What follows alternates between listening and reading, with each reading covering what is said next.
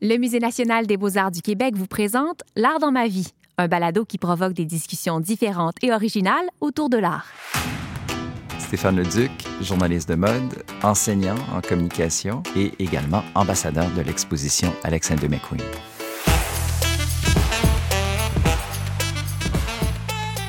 Merci Stéphane pour cette visite de Alexander McQueen, l'art rencontre la mode. C'est un plaisir, vraiment, une belle découverte. C'est tellement le fun de visiter cette exposition-là avec toi qui connais si bien McQueen et la mode. Raconte-moi comment tu as rencontré McQueen. C'est une chance. Euh, c'est une chance, je ne le réalisais pas à l'époque parce que c'était quelqu'un qui débutait, qui était en fait inconnu pratiquement. Et on me dit, tu dois interviewer ce jeune créateur qui a du talent, qui est prometteur, mais qui n'avait pas lancé sa première collection. On est en 92, il a terminé l'école et c'est à New York. Et là, je, je l'interviewe, mais je vois quelqu'un qui est arrogant, agressif, qui a des opinions très tranchées. Il parle contre les Américains alors qu'on est à New York. Il dit que la mode américaine est trop commerciale, qu'ils ont vendu leur âme alors que lui, il veut faire autre chose. Puis, il était très cru, très vulgaire aussi dans les mots qu'il employait. Et donc, j'étais un peu choqué, du moins surpris. Puis après, je me disais, mais c'est quand même quelqu'un qui doit sûrement avoir des idées, c'est quelqu'un qu'il faut suivre. Puis après, je me disais aussi, c'est quelqu'un qui veut me convaincre qu'il a du talent, qui veut démontrer aussi qu'il y a des choses à dire. Et c'est l'esprit un peu de la jeunesse, des gens qui débutent, qui veulent refaire le monde, qui veulent s'imposer, qui veulent brasser les traditions aussi, qui veulent carrément des fois les détruire. Mais c'était pas son but de les détruire parce qu'il aimait l'histoire, mm. il aimait le vêtement, il avait appris son métier d'apprenti chez des tailleurs. Donc lui, il avait un héritage à partager aussi. Donc c'était une rencontre déterminante. Que je trouve que cette salle-là, il y a une intimité, il y a un caractère particulier dû beaucoup à la lumière, tous ces luminaires qui ont été mis autour de la salle, qui fait un effet apaisant. Et on rentre vraiment dans un voyage, et c'est un peu comme une salle de bal aussi, parce qu'il y a une référence au 18e siècle avec les costumes d'époque, de faire ces références avec les costumes d'Alexander McQueen qui étaient modernes, qui avaient un côté historique. Mais c'est magique aussi, et c'est ça la, la magie des musées aussi, c'est de nous faire vivre une émotion, de rentrer dans un lieu clos. On se sent protégé aussi. Euh, mais il y a une ambiance vraiment assez unique et c'est formidable aussi d'avoir ces tableaux, ces gravures, ces sculptures. C'est aussi, il y a une finesse puis une délicatesse dans le détail du dessin. C'est presque des miniatures aussi. D'ailleurs, il y en a une miniature. Oui. C'est ça que j'aime bien aussi, c'est de le travail d'un couturier, c'est dans le, les détails, c'est d'aller dans un souci de perfection jusqu'au bas de la robe, jusqu'au haut, et des petites choses des fois qu'on voit à peine. C'est la même chose dans les gravures qu'on voit ici et dans euh, également le médaillon. Et c'est une robe d'un rose très, très pâle, très fin, très ah, doux. c'est presque le même rose, c'est oui, incroyable. Absolument, c'est ça qui est incroyable, le travail de la conservatrice, d'avoir trouvé des œuvres qui correspondent totalement, ça c'est exceptionnel. Oui. Parce que c'est un défi, parce que la logique n'est pas nécessairement évidente. C'est-à-dire, mm-hmm. on va trouver un lien qui va être réel, qui va être sincère aussi. Donc ça démarque, surtout ça démontre une recherche inouïe, puis une patience aussi, de se dire chaque œuvre va être réfléchie, va démontrer réellement l'émotion du vêtement. Ça, c'est exceptionnel. On apprend tout ça dans l'exposition, ces influences surtout de culture pop, de musique, de films, etc. Est-ce que c'est propre à lui ou tu as vu d'autres designers qui avaient le même genre d'inspiration? D'autres le font, mais lui, je dirais qu'il est allé presque au bout de l'expérience parce que chaque collection on voit qu'il avait un thème précis qu'il voulait développer et qu'il voulait pas se contenter d'un seul niveau de lecture, de dire cette année c'est le rose, puis tout va être mhm. rose dans une collection. Et il voulait toujours envoyer un message de société, aussi une réflexion sur le sort des femmes. Il y a eu beaucoup de références à des grandes héroïnes, comme Jeanne d'Arc, par exemple. Lui était le premier couturier à faire une référence directe avec Jeanne d'Arc, héroïne morte sur le bûcher, importante dans l'histoire, une femme qui s'était battue pour ses droits, pour la liberté aussi. Donc, c'est le genre de message qu'il voulait faire partager. Il fait des références des fois à l'environnement. Donc, il fait une collection qui s'appelle La corne d'abondance. Donc, déjà, le titre est mhm. ironique. Et il dénonce la surconsommation, le fait qu'on respecte pas l'environnement. Et c'était pas juste dire que c'est la mode qui produit trop de vêtements, mais c'est globalement la planète produit trop d'objets. Et le défilé se passait vraiment dans un espace où on voyait un amoncellement de déchets, d'anciens décors aussi de défilés qu'il avait fait. Donc une idée de récupération, mais de critique sociale à travers son travail. Donc plusieurs messages et beaucoup de recherches sur le vêtement ancien. Donc référence des fois à Marie Stuart, référence à l'Écosse aussi. On le voit d'ailleurs dans l'exposition, référence directe aux vêtements écossais parce que lui était écossais d'origine et l'Angleterre avait essayé d'écraser complètement l'Écosse. Donc cette révolte, d'ailleurs une collection qui s'appelle Highland Rape, donc le viol de l'Écosse, un viol d'une société, phrase très forte, très choquante aussi, mais en même temps formidable parce que ça permet aux gens de réagir puis de porter attention. C'est un peu ça, des fois, le personnage, les gens disaient, d'ailleurs, la dernière collection qui s'appelle Ange et démon. Donc, il était un peu des deux. C'était l'ange qui venait nous parler, nous émerveiller, puis c'était le démon en même temps qui voulait nous provoquer, nous choquer en même temps. Donc, j'adore ce contraste aussi, parce qu'on est tous des gens qui ont des contrastes aussi dans leur personnalité. Oui, quand on arrive ici, qui est la première salle, ce que je trouve magique, c'est déjà le, c'est le thème ange et démon.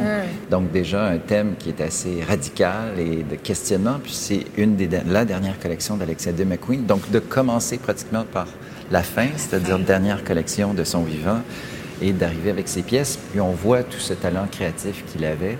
Et ce que je trouve formidable, c'est un chemisier qui fait référence aux ailes d'un ange. Et tout le thème de l'ange, c'est tellement parfait parce que l'illusion entre le plissé du vêtement et l'impression, on n'arrive pas parfois à dire est-ce que c'est un effet de trompe-l'œil qui fait des profondeurs dans le vêtement ou un plissé?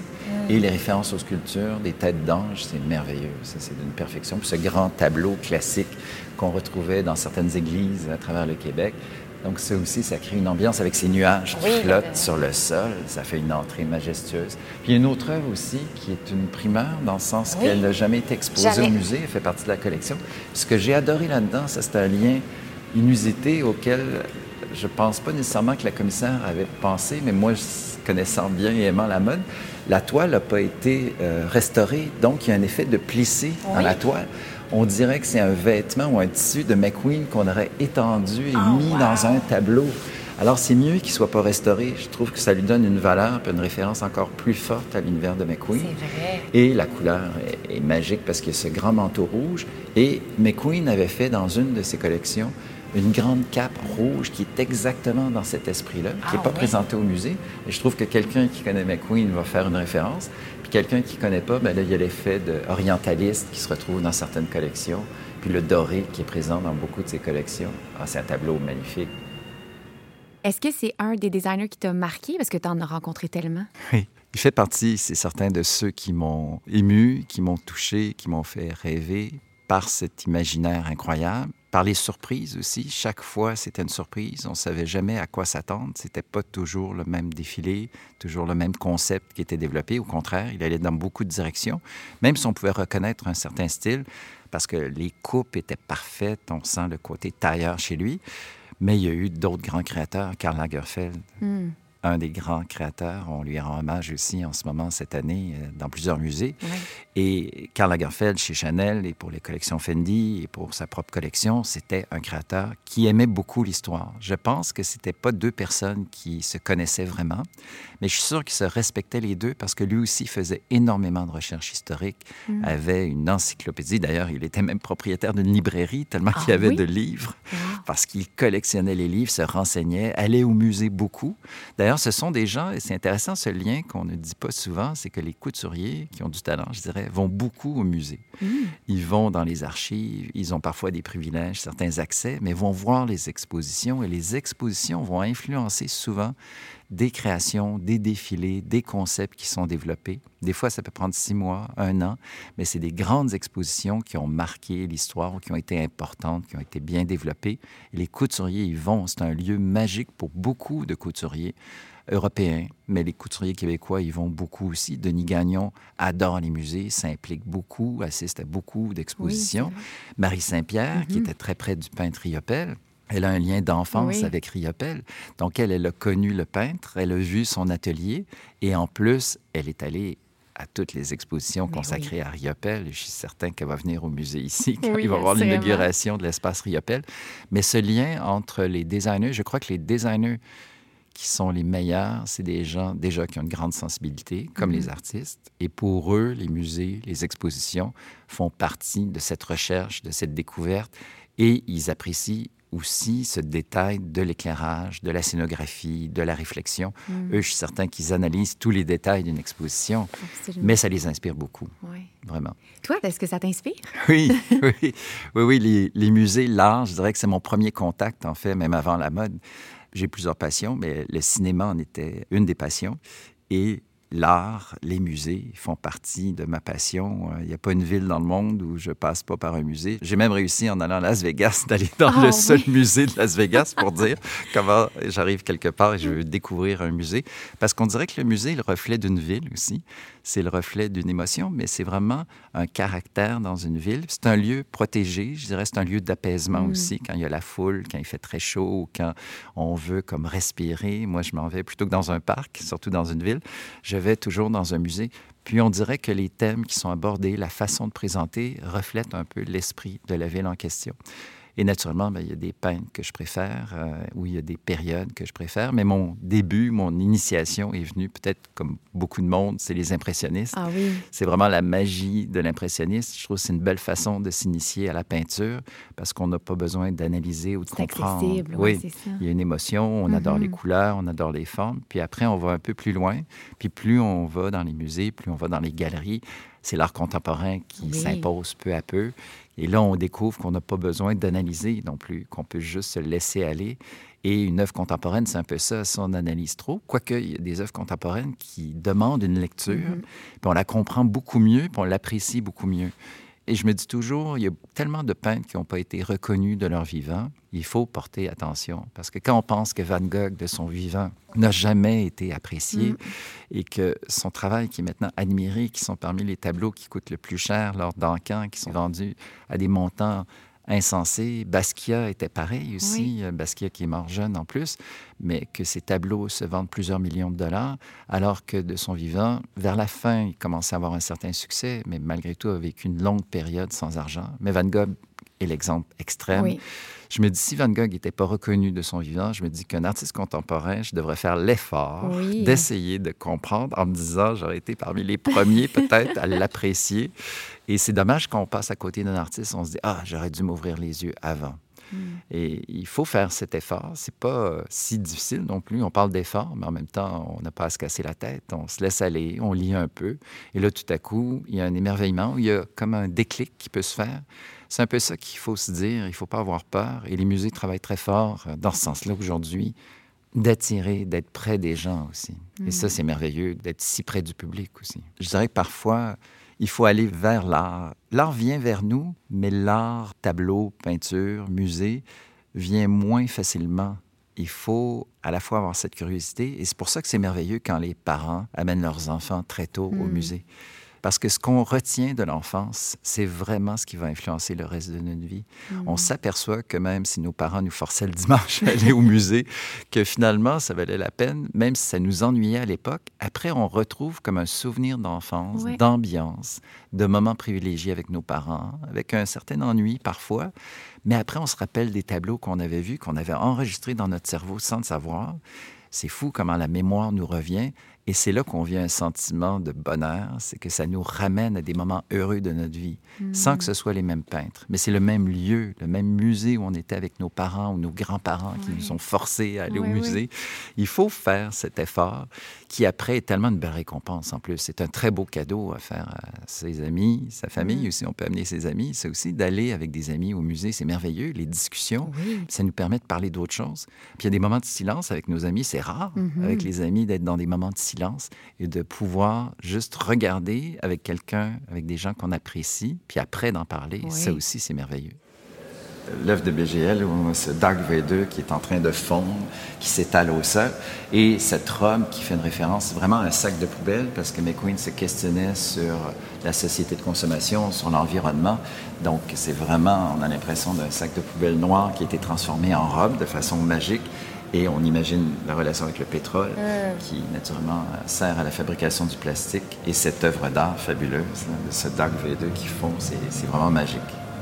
Dans la salle, ici, la salle qui est rouge, je la trouve formidable.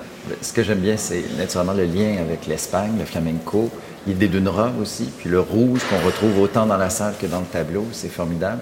Et cette ambiance de, fête aussi, de mm. célébration, quand on parle de, de rituel.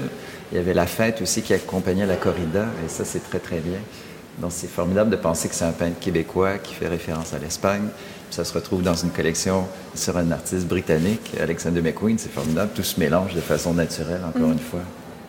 La mode, c'est venu comment dans ta vie? C'est drôle, c'est euh, très tôt, c'est un élément pour moi qui a toujours fait partie de l'art. Je ne sais pas d'où ça vient, par contre.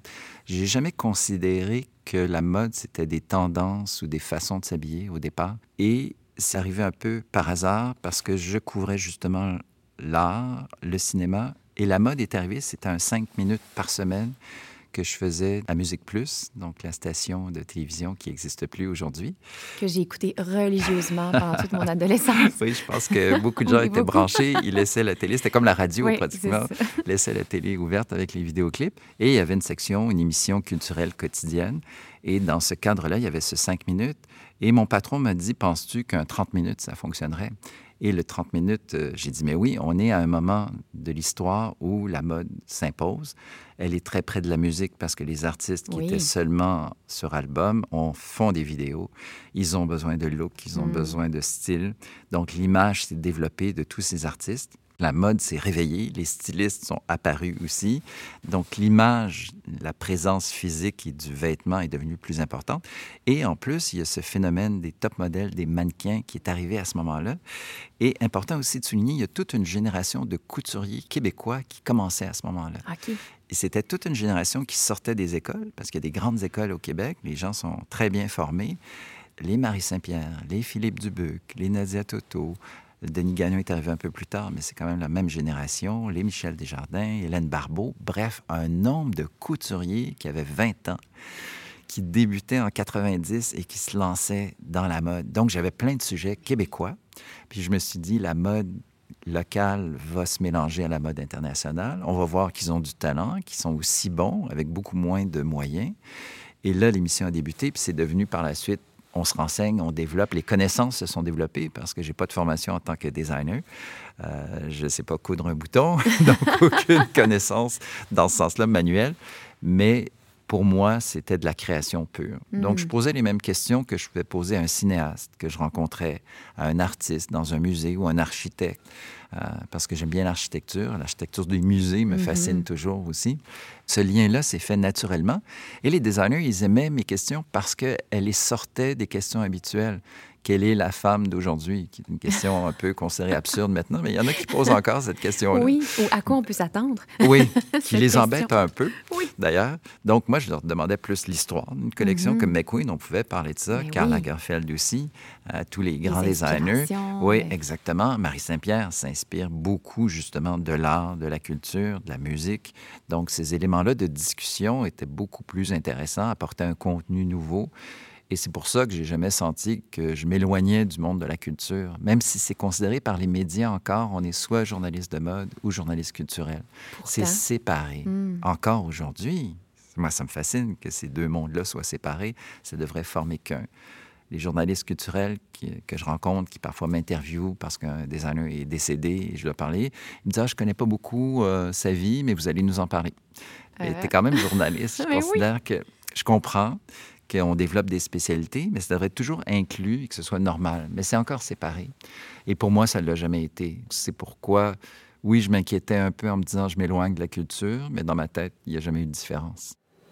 C'est la collection L'Atlantide de Platon, et ça, c'est formidable parce que c'est une collection où McQueen faisait référence à la théorie de Darwin, c'est-à-dire l'évolution des espèces, mais en même temps, c'était l'idée que l'humain, avec l'envahissement de l'eau, devait revenir à la vie marine, puis l'exprimer de façon exceptionnelle, puis d'avoir cinq pièces comme ça qui sont enfilées dans une salle magique, parce qu'on se sent presque au fond de l'océan avec la lumière bleutée. Et tout le travail d'impression, enfin, encore une fois, c'est de l'impression numérique. l'impression mm. numérique n'était pas aussi développée qu'elle l'est aujourd'hui. Et il a travaillé pour bien placer chacun des motifs pour que ça fonctionne parfaitement avec le corps d'une femme. Et ça, il y a un travail incroyable qui est l'effet de l'écran avec le film The Abyss de James Cameron. Les images sont magnifiques. Puis de créer un, effet aussi de presque de salle de cinéma, mm. mais en même temps salle d'exposition, c'est assez magique. En dessous de l'eau, comme tu as dit, avec les éclairages. L'œuvre aussi est formidable. Oui. C'est aussi d'avoir trouvé une œuvre qui fait référence au fond marin, qui fait partie de la collection du musée. C'est incroyable comment les couleurs, ce bleu, ce rose, ce vert très mm. doux, se retrouve pratiquement sur les robes de McQueen. On a l'impression que McQueen aurait vu le tableau et l'aurait appliqué sur ses robes. C'est vrai. Ça, c'est hein? incroyable. Ça fait une finale pour l'exposition de façon vraiment impressionnante.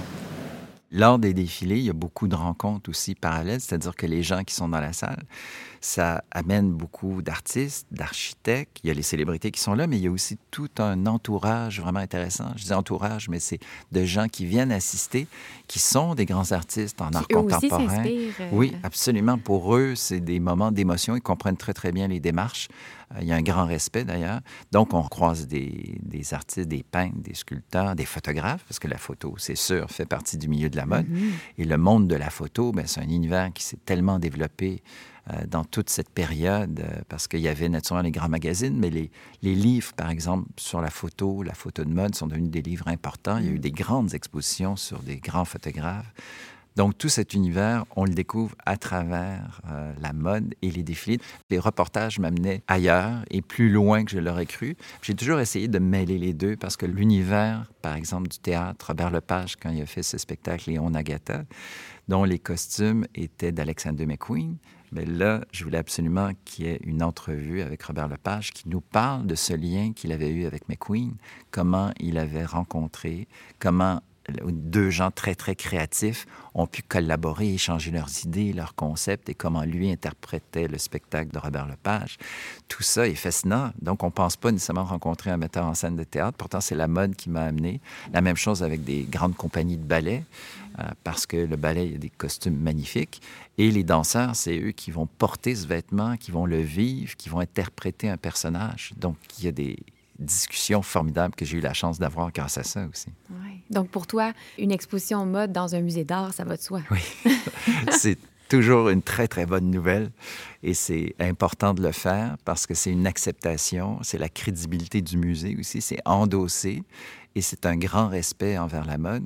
Et je pense que le fait de l'accepter, de le développer de plus en plus, permet au grand public de l'accepter aussi, de comprendre qu'il autre chose, de ne pas le voir comme un objet de consommation, comme un objet éphémère, mais plutôt une réflexion, une création, et qui a une durée de vie aussi, qu'un vêtement, oui, ça représente une époque, mais en même temps, une époque qui va revenir parfois dans d'autres créations, mais qui va s'imposer et qui va rappeler des souvenirs et que la mode est toujours un reflet de la société. Et les musées servent mm. à refléter un peu la société, à nous faire réfléchir sur où on est dans cette société.